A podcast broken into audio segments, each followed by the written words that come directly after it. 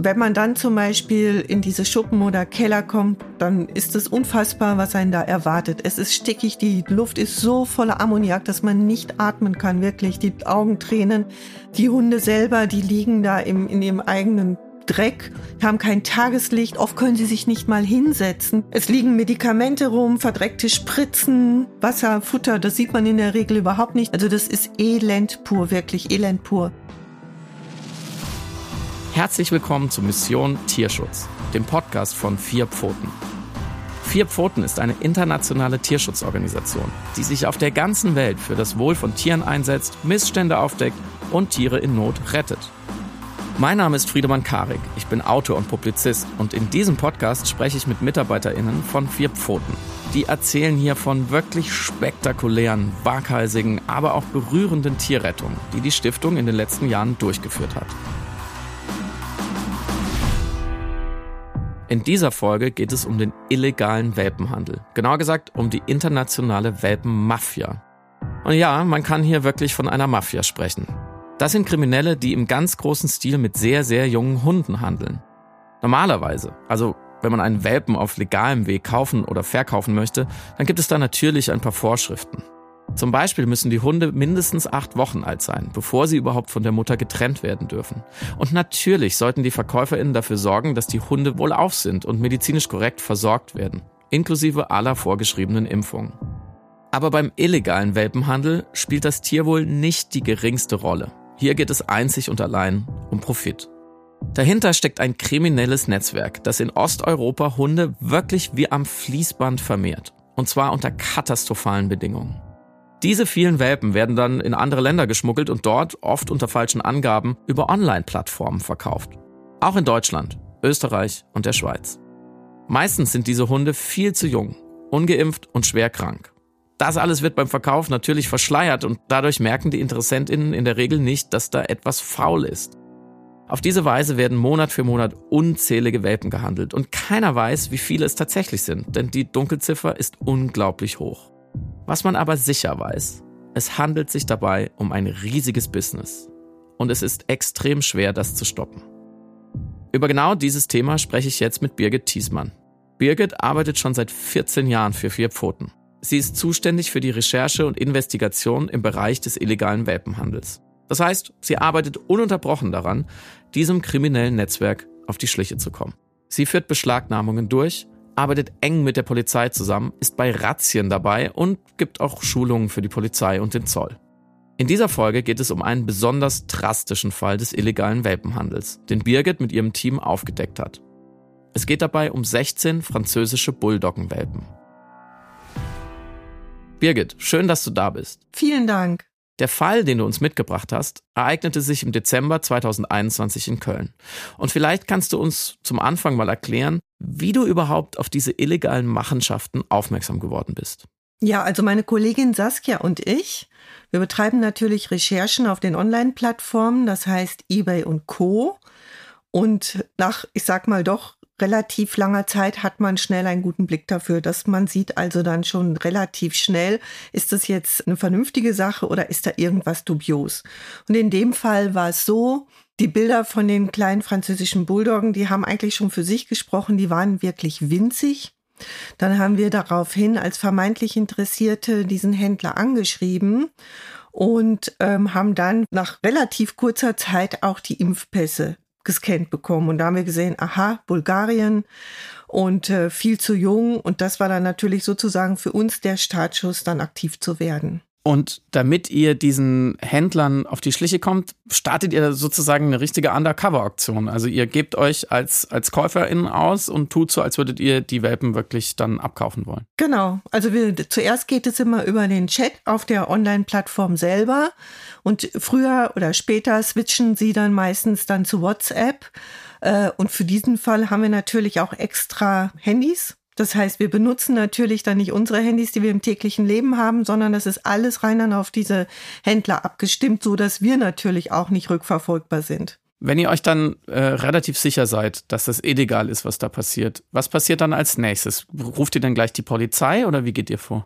Also wir vereinbaren dann mit dem Händler einen Termin die wollen natürlich immer, dass man relativ schnell kommt, weil man muss sich vorstellen, die Welpen, die da sind, die sollen so schnell wie möglich verkauft werden. Einmal, weil sie natürlich das schnelle Geld machen möchten. Und zum Zweiten ist es so, dass diese Tiere ja oft schon todkrank hier rüberkommen. Und natürlich möchten die vermeiden, dass das dann offensichtlich wird oder die Tiere wegsterben.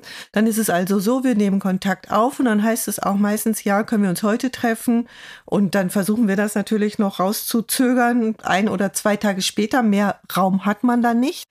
Und äh, dann wird ein Treffpunkt vereinbart und Danach direkt informieren wir die Polizei, das Veterinäramt, weil die brauchen wir natürlich bei unseren Aktionen.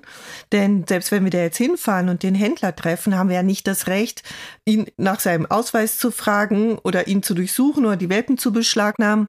Und deswegen ist es wichtig, dass alle am Start sind, die sich dann so lange im Hintergrund halten, bis wir den Beweis haben, der würde den Hund jetzt wirklich hier verkaufen und dann erfolgt der Zugriff. Das ist ja wirklich äh, fast äh, wie im Fernsehen sozusagen. Also ihr klingelt dann dort bei der Adresse, die euch gegeben wurde. Ihr wisst, da hinten wartet die Polizei und, und Tierärztin. Und in dem Moment, sozusagen, wo die Tür aufgeht und sie sagen, ja, okay, wir, wir verkaufen diese Hunde, dann erfolgt der Zugriff. Ja, ganz so einfach ist es nicht. Also es gibt mehrere Möglichkeiten.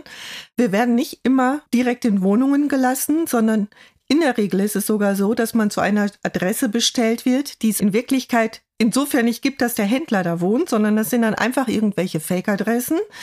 Sie sagen dann, äh, wir sollen, sie kommen runter, wir sollen anrufen, wenn wir da sind, weil die Klingel ist kaputt. Also das mit der Klingel haben wir fast immer. Und äh, dann trifft man sich vor dem Haus in dieser Straße, die aber nicht wirklich die Adresse des Händlers ist. Das ist das eine. Und was man auch noch sagen muss, dann werden ganz oft schon vorher Späher ausgeschickt. Also auch das konnten wir mit dem Fernsehen dokumentieren. Leute, die die, die Umgebung scannen, um zu vermeiden, dass sie eben dann der Polizei oder Tierschützern sozusagen in die Falle gehen.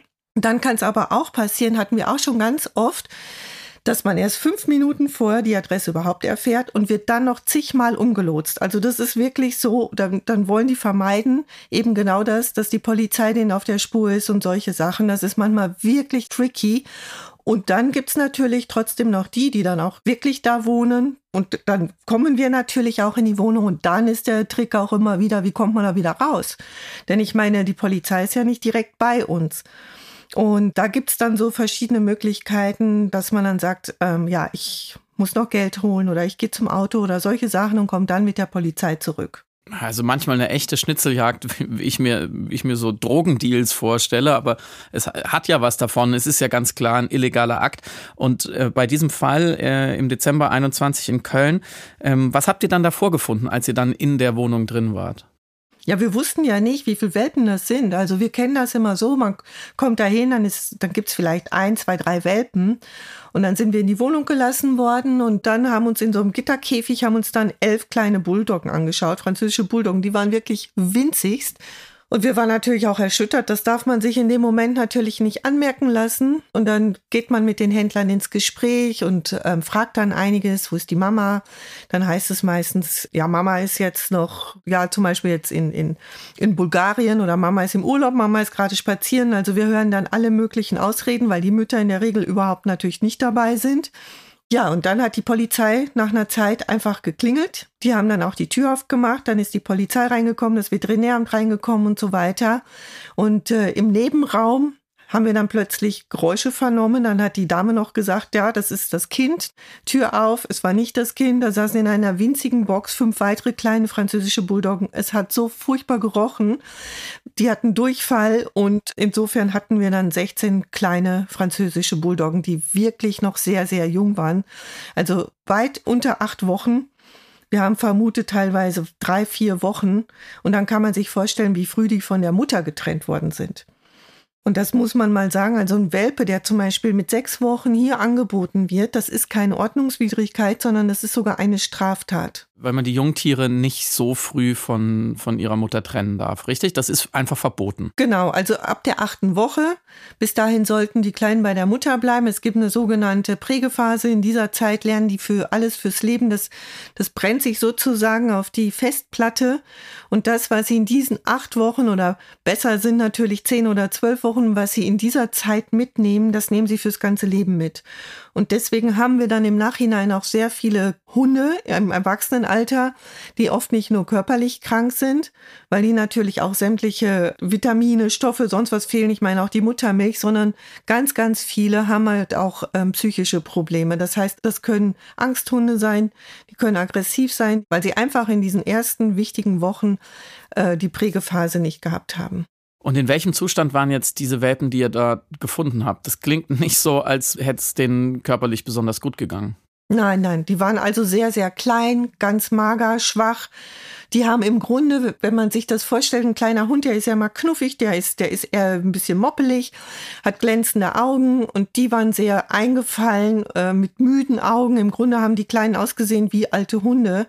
Und von der, von der ganzen Konstitution waren das einfach ganz, ganz kleine, schwache, fehl- und unterernährte Welpen. Die haben auch die Parvovirose mitgebracht. Das ist eine Viruserkrankung, die ist hoch ansteckend. Also das Virus hält sich bis zu zwei Jahren in den Räumen, wo dieser erkrankte Hund sich aufgehalten hat. Und an dieser Krankheit sterben auch die meisten kleinen Hunde, weil die haben dem Ganzen natürlich nichts entgegenzusetzen. Und selbst wenn sie medizinische Hilfe bekommen, schaffen es die meisten trotzdem nicht. Du hast eben schon gesagt, das Veterinäramt war dann dabei. Was passiert dann mit äh, solchen Hunden? Wie wird sich erstmal um die gekümmert? Also natürlich werden die erstmal beschlagnahmt und kommen dann sofort ins Tierheim. Da kommen sie dann in die Quarantäne, weil sie ja hoch ansteckend sind, weil sie nicht gegen Tollwut geimpft worden sind und werden da medizinisch versorgt oder kommen dann in die Klinik, je nachdem, wie es ihnen gerade geht und werden da erstmal gepäppelt.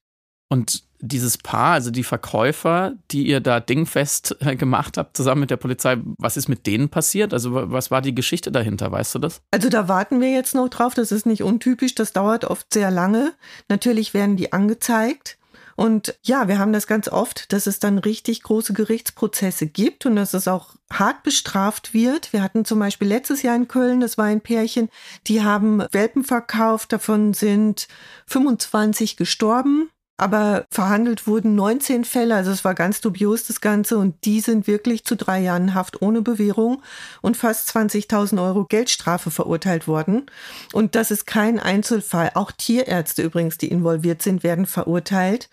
Und das ist schon mal, ich äh, würde sagen, ein Meilenstein, weil noch vor wenigen Jahren wurden, wurde das mit Bußgeldern von 100 Euro, also ganz lapidar dann bestraft. Ne? Inwieweit sind denn Tierärzte in, so einen Fall involviert? Ja, das ist leider keine Einzelheit, sondern das ganze System besteht aus, ich sag mal, korrupten Händlern, Fahrern und leider auch natürlich Tierärzten. Und zwar im In- und Ausland, also auch bei uns genauso wie im Ausland. Diese Tierärzte stellen dann Blankoimpfpässe aus. Das heißt, die müssen dann nur noch von den Händlern ausgefüllt werden. Und die Händler selber chippen dann auch selbst, auch, also auch äh, diese Transponder kriegen die geliefert. Und das heißt, dann ist die Chipnummer im Pass, dann wird alles ausgefüllt, dann sind die Impfungen zwar eingetragen, aber der Hund hat sie in Wirklichkeit nicht bekommen. Und damit verdienen die Tierärzte natürlich auch mit. Jetzt merke ich schon, Birgit, anhand dieser konkreten Fälle und deiner Schilderung und deiner Erfahrung, das sind keine Einzelfälle, sondern das ist ein ganzes System. Kann man das so sagen, dass das, was, was ihr da jetzt in Köln erlebt habt, was du uns dargestellt hast, dass das typisch ist, dass das eigentlich ähm, immer und immer wieder vorkommt? Absolut.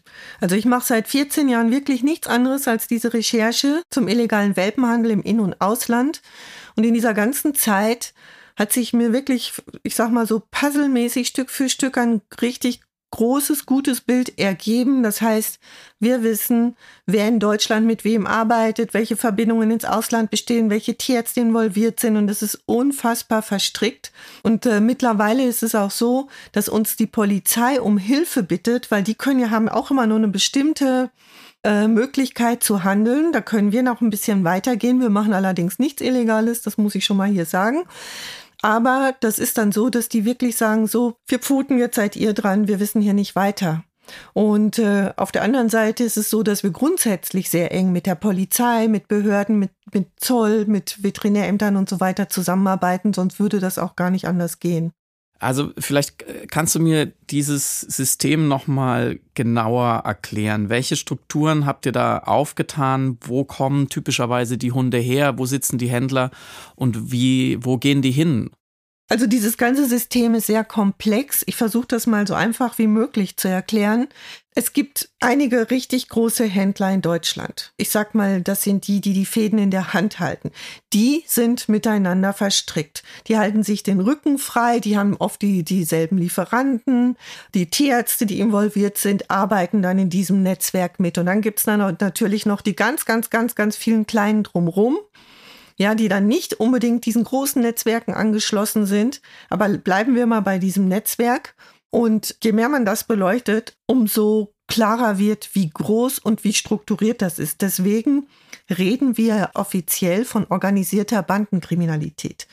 Das wird auch vor Gericht so verhandelt. Also eine Bande sind mindestens drei und drei hat man natürlich immer. Und diese großen Händler, die innerhalb Deutschlands ganz eng miteinander arbeiten, haben eben ihre Lieferanten im Ausland.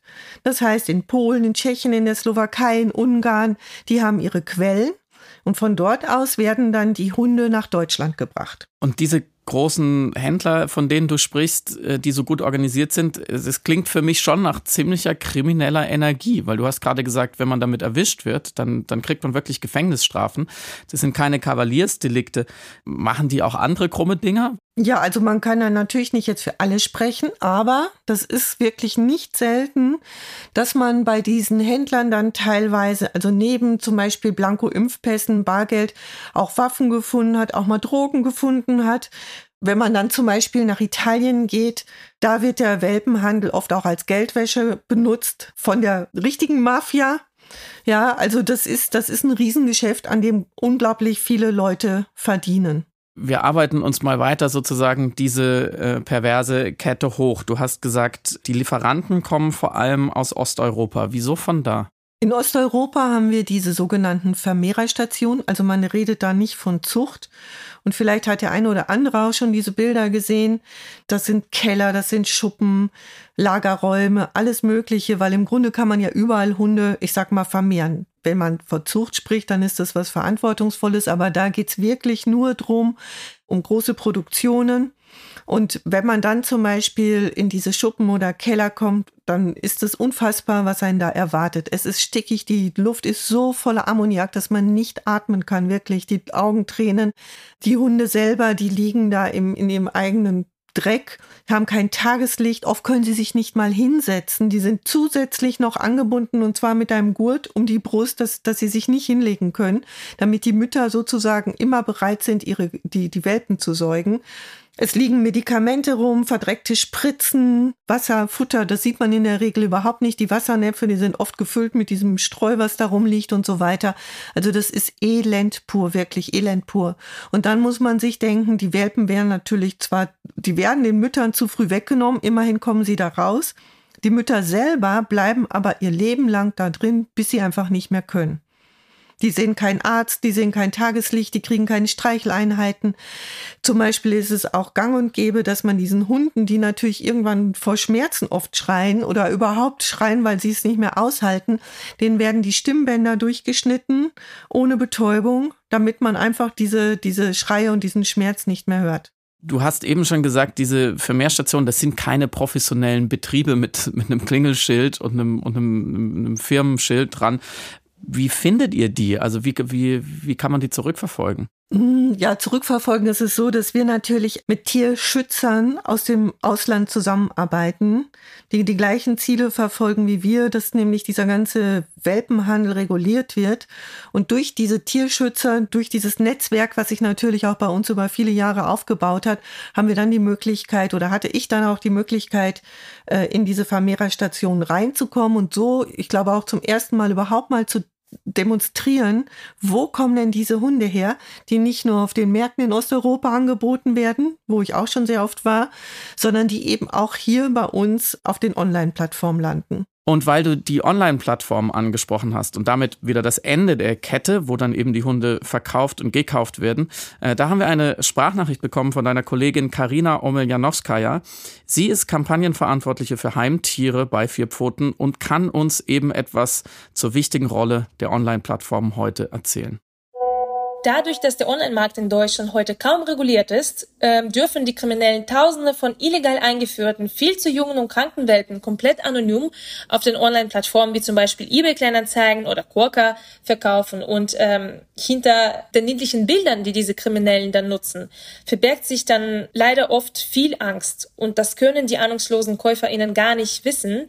Und dann ist es auch schon zu spät, wenn die Welpen im neuen Zuhause ankommen, stellt man dann häufig fest, dass sie kaum noch zu retten sind. Und bis dahin haben dann die Kriminellen es natürlich schon geschafft, das Konto auf der Online-Plattform zu löschen und zu verschwinden.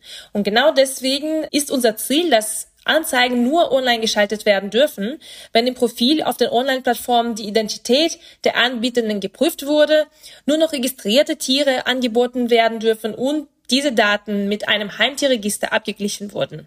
Und dafür brauchen wir dringend eine Kennzeichnung und Registrierungspflicht von Hunden und von Katzen, sowie ganz wichtig eine verpflichtende Identitätsprüfung, damit sowohl Tiere als auch die Anbietende nachverfolgbar für die Behörden sind. Also wenn ich Karina richtig verstehe, dann kann es mir in Deutschland als Käufer, der sich jetzt nicht gut auskennt, durchaus passieren, dass ich irgendwo online so ein Tier sehe und es sieht süß aus und es sieht alles auch irgendwie ganz legal und legitim aus und in Wirklichkeit ist das Tier vollgepumpt mit Antibiotika, damit es wenigstens die ersten Tage übersteht. Oder wie muss ich mir das vorstellen? Ja, genau. Also man fragt sich ja sowieso, denke ich, ähm, warum fallen denn so viele Leute jetzt noch darauf rein oder so.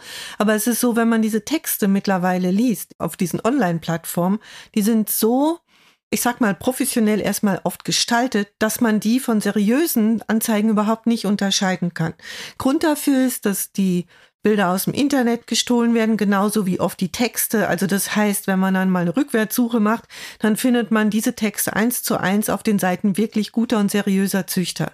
Das heißt, die arbeiten mit allen Tricks. Insofern habe ich schon mal das Gefühl, ah ja, das hört sich alles prima an. Da steht dann irgendwie, der Hund ist aufgewachsen mit Kindern, der ist gewöhnt an Alltagsgeräusche und, und so weiter und so fort.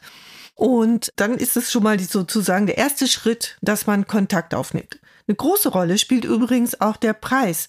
Früher hat man ja immer noch so von Wühltisch, Welpen gesprochen und so weiter. Die haben dann 150, 200 Euro gekostet. Dann wusste man schon, da kann was nicht stimmen für einen reinrassigen Hund.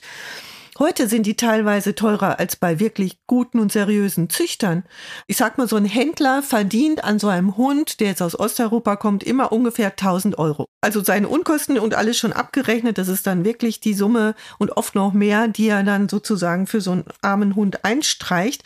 Zu Corona-Zeiten waren die noch sehr viel teurer. Da wurden die Hunde für 3.000, 4.000, 5.000 Euro angeboten und auch gekauft. Und dann habe ich natürlich nicht das Gefühl, dass ich jetzt irgendwie einem Händler auf den Leim gegangen bin, der den Hund irgendwo ähm, aus, aus einer Vermehrerstation geholt hat. Und damit hat man schon mal, wie gesagt, die Käufer an der Angel. Dann haben wir es ganz oft so, wenn die Leute dann wirklich auf diese Händler getroffen sind, haben die durchaus schon gemerkt, oh mein Gott, irgendwie stimmt da was nicht. Mein Bauchgefühl sagt mir, mm. aber dann kommt das nächste. Wer einmal so einen kleinen Welpen auf dem Arm hatte, die ja dann sowieso noch viel zu klein sind und winzig, hat in dem Moment das Gefühl, den muss ich retten, da ist Mitleid da und so weiter und wenigstens, ähm, ich will da jetzt nichts hören und nichts sehen, außenrum, ich höre nicht auf meinen Bauch. Und dann sind die Leute zu Hause. Manchmal dauert es nicht mal, bis sie zu Hause sind. Dann fangen die Hunde schon im Auto an, sich zu übergeben, Durchfall zu kriegen. Und dann ist es oft wirklich nur Stunden später, dass der Hund todkrank ist. Warum das dann vorher noch nicht rausgekommen ist, ist der Grund, dass diese Hunde, bevor sie praktisch auf diesen Transport geschickt werden, mit Antibiotika fit gespritzt werden. Auch mit sogenannten Reserveantibiotika. Das ist also so, sowas dürften heranwachsende Hunde überhaupt nicht bekommen. Das sind wirklich, ich sag mal, die totalen Keulen. Aber das ist den Händlern alles egal. Hauptsache, der Hund ist so lange stabil, bis er bei dem neuen Besitzer ist. Und dann kann man sich vorstellen, welches Drama losgeht. Ja, der Hund kommt in der Familie an, der ist niedlich und so weiter und alle sind glücklich und der Kleine läuft da auch erst noch rum. Und dann in kürzester Zeit liegt da nur noch ein Häufchen Elend, was sich übergibt, was Durchfall hat. Und ganz, ganz oft haben wir es einfach, dass dann diese Hunde in den Kliniken versterben und trotzdem wirklich eine furchtbare Qual erleiden müssen. Also wenn ich jetzt als Käufer das vermeiden will, so einen illegalen Welpen zu kaufen, du hast gerade schon gesagt, ähm, einfach mal den Text googeln, der da steht. Ähm, woran kann man es noch erkennen? Also wir sind mittlerweile so weit, dass wir sagen, am besten gar keine Hunde mehr im Internet kaufen. Und selbst wenn man sagt, ja, geht zu einem seriösen Züchter, es ist ganz, ganz schwer, die Spreu vom Weizen zu trennen. Es ist wirklich so. Also das Wichtigste ist, wenn man schon sagt, okay, ich möchte einen Hund und trifft sich dann wirklich mit so einem Händler auf keinen Fall auf der Straße kaufen, auf gar keinen Fall, sondern sich das zu Hause zeigen lassen, das Muttertier zeigen lassen. Und auch da gibt's so viele Tricks. Oft werden Hunde vorgeführt, die die vermeintlichen Muttertiere sind. Ja, es gab auch schon einen Fall, da hatte das Muttertier, das vermeintliche, hatte einen Verband um den Bauch angeblich, weil sie sich von der Kaiserschnittnarbe erholen musste und dann hat sich hinterher herausgestellt, es war ein Rüde. Ja, man hat ihm einfach einen Verband um Bauch gebunden und hat ihn sozusagen als, als Mutter verkleidet. Und da erleben wir die, die verrücktesten Sachen. Also das heißt, dann auch schauen, gehört dieser Hund auch wirklich zu den Welpen? Hat der, hat die Hündin ein Gesäuge? Das sieht man ja, wenn die säugt, dass, dass die Zitzen dick sind, dass die sich um die Kleinen kümmert. Und wenn da zum Beispiel überhaupt keine Verbindung besteht, dann sollte man auch da wirklich vom Kauf zurücktreten. Und ganz wichtig, wer einen Hund kaufen möchte, der soll sich bitte den Kaufvertrag runterladen, den haben wir auf unserer Webseite. Wir haben den selber gestaltet, der ist so sicher, wenn der komplett ausgefüllt ist, dann ist man zumindest schon mal insofern auf der sicheren Seite, dass man weiß, wer ist das, von wem habe ich den Hund gekauft. Das geht aber nur, wenn man sich natürlich auch gleichzeitig den Ausweis zeigen lässt. Und da steht dann auch drin, dass der Hund gesund ist, alt genug und so weiter und so fort. Das heißt, wenn der Verkäufer diesen Kaufvertrag unterschreibt, dann ist er sozusagen derjenige, der dann auch haftet, wenn mit dem Tier irgendwas ist. Also die emotionalen Schäden für Leute, die, die sich äh, so einen Hund nach Hause holen und dann ähm, ist der krank, dann stirbt er schnell, das kann ich mir vorstellen. Aber wahrscheinlich ganz banal entsteht ja auch ein immenser finanzieller Schaden, weil die Leute werden ja geprellt, wie bei jedem anderen illegalen Deal auch, wo mir was verkauft wird, was nicht das ist, wonach es aussieht, oder? Die Kosten für den Tierarzt, die sind oft immens, weil man muss sich vorstellen, die Hunde kommen ja jetzt zum Beispiel nicht nur mit Viruserkrankungen, sondern die haben auch oft ganz genetische Probleme. Das heißt, Hüft- und Ellenbogendysplasien, irgendwann brauchen sie eine neue Hüfte, dann brauchen sie Physio. Das geht in Hunderte oder manchmal zigtausende. Wir hatten auch schon ganz extreme Fälle, da hat eine äh, betroffene Hundekäuferin, hatte 18.000 Euro damals ausgegeben, als ich sie getroffen hatte. Und das war natürlich nicht das Ende der Fahnenstange, denn wenn die Hunde genetisch ich sag mal, so krank sind, dann macht man sie auch natürlich, egal mit was, nicht mehr gesund. Und ähm, wir hatten auch schon 40.000 Euro. Das sind dann natürlich die ganz schweren Fälle, die immer wieder Behandlung brauchen, immer wieder OPs, immer wieder Physio. Und da sollte man sich auch einfach mal bewusst machen, äh, wenn man einen Hund aus, ich sag mal, unbekannter Quelle kauft, dann kann auch alles auf einen zukommen. Ne? Wo kann ich denn als äh, Käufer überhaupt noch mit gutem Gewissen einen Hund herbekommen? Ich kann nur sagen, ich würde wirklich jedem raten, ins Tierheim zu gehen. Die Tierheime sind rappelvoll, auch durch Corona. Viele haben sich Hunde angeschafft auf die Schnelle, haben sie dann nach einigen Wochen, Monaten wieder zurückgegeben, nachdem dann die Büros wieder geöffnet waren, nachdem die Freiheit zurückgekehrt ist und so weiter. Also wenn jemand wirklich einen Hund möchte und möchte ein gutes Werk tun, auch für das Tier selber, dann würde ich auf jeden Fall sagen ins Tierheim. Und man sollte auch nicht denken, da sitzen jetzt nur alte, gestörte Hunde oder wie auch immer, sondern es sind sehr, sehr viele Rassehunde auch gerade dort. Ich selber habe hab einen Hund aus dem Tierschutz und ähm, ich kann nur sagen, das war die beste Entscheidung meines Lebens ich glaube, ich habe es jetzt verstanden, dieses unfassbare System. Und äh, wir haben jetzt schon einiges von dir erfahren. Und an ein paar Stellen wenigstens hast du uns auch erzählt, wie dann HändlerInnen auch wirklich dafür angeklagt und verurteilt werden. Wie ist denn so das Verhältnis? Was hast du denn für ein Gefühl? Wie viele kriegt ihr denn am Ende? Und wie viele, wie viel Handel läuft immer weiter, weil man sie einfach nicht dingfest bekommt? Also die, die wir kriegen, das ist natürlich, wenn man die ganze Menge sieht, ist das ein Tropfen auf dem heißen Stein. Und das liegt auch daran, dass es eben alles noch total unreguliert ist. Das ist auch das, was meine Kollegin Karina gesagt hat. Wir haben zum Beispiel keine Kennzeichnung und Registrierungspflicht. Damit ist Deutschland EU-weit Schlusslicht mit Polen und Estland. Das muss man sich mal vorstellen.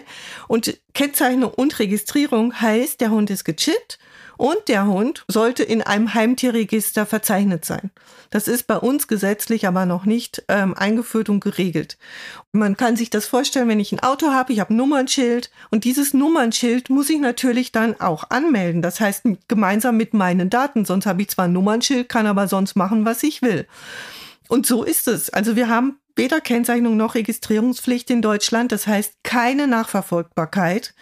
Und dazu kommt ja dann auch noch, der Onlinehandel selber ist auch völlig unreguliert. Da gibt's auch keine Gesetze. Das sehen wir ja. Jemand stellt einen Account rein äh, mit Hunden, kann sich einen Fake-Namen zulegen und wenn die ganze Sache für ihn brenzlig wird, löscht er den Account, legt einen neuen an unter einem Fake-Namen und natürlich weiß ich nie, wer das ist. Und solange diese Situation so ist, wird man dem Welpenhandel nicht wirklich auf die Schliche kommen. Und die Leute, die verurteilt werden, das sind halt ganz oft die Fälle, die wir recherchiert haben. Sollte es aber gesetzlich endlich mal geregelt sein, dann hat man ja ganz andere Möglichkeiten. Auch die Polizei hat ganz andere Möglichkeiten. Aber das ist jetzt alles noch, ich sag mal, wirklich Wild West. Was bräuchte es dann deiner Meinung nach an Gesetzgebung? Wenn ich es richtig verstehe, bräuchte es eigentlich eine EU-weite Handhabe, oder? Damit das auch nicht an Ländergrenzen aufhört, damit ihr wisst, ah, okay, in den Niederlanden, in Belgien, da gilt das gleiche Recht wie in Deutschland, da haben wir dann ähnliche Möglichkeiten. Ganz genau so ist es. Und deswegen sind wir auch mit Politikern mittlerweile international verbunden. Und das Thema ist Gott sei Dank auch in der Politik mittlerweile angekommen, also auf, in, auf nationaler und internationaler Ebene. Weil das große Problem ist wirklich das, wenn hier ein Transport auftaucht, dann wird er verfolgt eben oder dann endet sozusagen die Verfolgung an der Grenze, weil man natürlich nicht weiß, wie sind jetzt diese Länder, aus denen der, dieser Transport kommt, reagieren die oder nicht. Und dann ist es ja auch ganz oft so, die fahren über eine grüne Grenze einfach wieder zurück. Hier wird den Fahrern dann das Geld abgenommen. Also die dürfen dann nur einen kleinen Teil behalten, damit sie wieder zurückkommen. Die Welpen werden beschlagnahmt. Aber das ist eigentlich auch das, was an Strafen dann sozusagen auf diese Leute zukommt. Das ist oft auch schon einkalkuliert. Und solange das so ist, dass also sozusagen die Länder miteinander nicht vernetzt sind und zusammenarbeiten, genauso wie die Händler, die vernetzt sind, wird das richtig, nein, es wird nicht schwer, es ist unmöglich. Und ich muss noch was sagen, was auch bei uns gesetzmäßig unvorstellbar ist. Wenn jetzt Welpen beschlagnahmt werden aus, einem illegalen Transport, die kommen ins Tierheim, die werden gepäppelt, die sind drei Monate in der Quarantäne wegen der Tollwut und so weiter, dann haben diese illegalen Welpenhändler das Recht, die Hunde zurückzubekommen, wenn sie die Unkosten, die das Tierheim hatte, auf den Tisch legen. Dann müssen die Welpen rausgegeben werden. Das ist unfassbar unhaltbarer Zustand, äh, völlig widersinnig. Also ich, ich bin äh, richtig beeindruckt, weil ich kann mir vorstellen, es ist schwierig, es ist mühselig, es ist ein Riesenproblem und äh, ich gewinne den Eindruck, es ist auch nicht ganz ungefährlich, oder? Weil du äh, sagst, das sind organisierte Banden, die verdienen damit sehr, sehr, sehr viel Geld, sonst würden sie es nicht machen. Die lassen sich doch äh, nicht so einfach davon abbringen und da das Geschäft versauen. Also äh, hast du da auch manchmal Angst einfach, dass die sich wehren? Sagen wir mal so, Angst wäre wohl falsch, sehr viel Respekt. Und ich gehe natürlich auch nicht über Grenzen, sondern das ist ja, es geht ja nicht drum, sich, ich sag mal, da jetzt zu profilieren oder sich mit denen rumzuschlagen, sondern das muss natürlich schon vorher alles geplant werden. Und auch die Leute, mit denen ich im Ausland zusammenarbeite, gibt zum Beispiel den Gregor in Polen, der ist zwei Meter groß und selbst den Gregor, diesen zwei Meter Mann, den habe ich teilweise wirklich zittern sehen, weil man natürlich, na klar, man weiß nicht, wo man hinkommt. Ich meine, man weiß nicht, haben diese Leute Waffen, die verschanzen sich da ja eh meist irgendwo im Wald und so, da sind die Wege präpariert, dass man da mit dem Auto nicht hinkommt und so. Dann weiß man nicht, haben die nicht irgendwelche großen Hunde, die auf einen zurennen und so weiter und so fort. Also es ist schon immer, ich sag mal, sehr aufregend und dann aber auch umso schöner, wenn man dann solche Leute sozusagen ähm, dingfest machen kann und kann dann diese armen geschundenen Hunde da rausholen. Ne? Was ist so deine, dein Umgang damit, deine Strategie? Lässt dich das inzwischen kalt oder hast du manchmal auch Probleme abzuschalten von so einem Job, wo man auch vielleicht mal beschimpft wird und auch sehr viel Tierleid sieht? Also die Beschimpfungen und das, das, das interessiert mich ehrlich gesagt nicht, weil wenn ich da jetzt Probleme hätte, ich glaube, dann wäre ich im falschen Job das Tierleid, das ist halt das, was, was mich natürlich dann schon beschäftigt, was mich auch manchmal nicht schlafen lässt. Also man gewöhnt sich da auch nicht dran, niemals, sondern ganz im Gegenteil. Ich muss sagen, je länger ich das mache, umso durchlässiger werde ich sogar. Weil das ist natürlich, das summiert sich und, und wir sehen schon wirklich ganz, ganz viel schlimme Sachen, die man auch im Fernsehen nicht sieht und so weiter, die ich jetzt hier auch nicht erzählen werde, so schlimm sind sie. Und natürlich macht das was mit einem und natürlich nimmt man das mit nach Hause und das sind auch Bilder, Geräusche, Gerüche, die werden mich bis an mein Lebensende begleiten. Das ist einfach so immerhin schon einiges erreicht. Ich wünsche euch ganz viel Erfolg bei der weiteren Arbeit und danke dir sehr für dieses Gespräch. Dankeschön. Wenn ihr diese Rettungsaktion, um die es hier im Podcast geht, genauso beeindruckend findet wie ich, dann an dieser Stelle noch ein kurzer Hinweis. Die Tierschutzarbeit, die Vier Pfoten leistet, dieses Engagement für Tiere in Not, das ist alles nur durch Spendengelder möglich. Denn Vier Pfoten ist eine gemeinnützige Stiftung. Wenn ihr möchtet, könnt auch ihr einen kleinen Beitrag leisten. Den Link dazu findet ihr in den Show Notes. Das war Mission Tierschutz, der Podcast von Vier Pfoten. Gehostet von mir, Friedemann Karik. Produziert von Stereotype Media.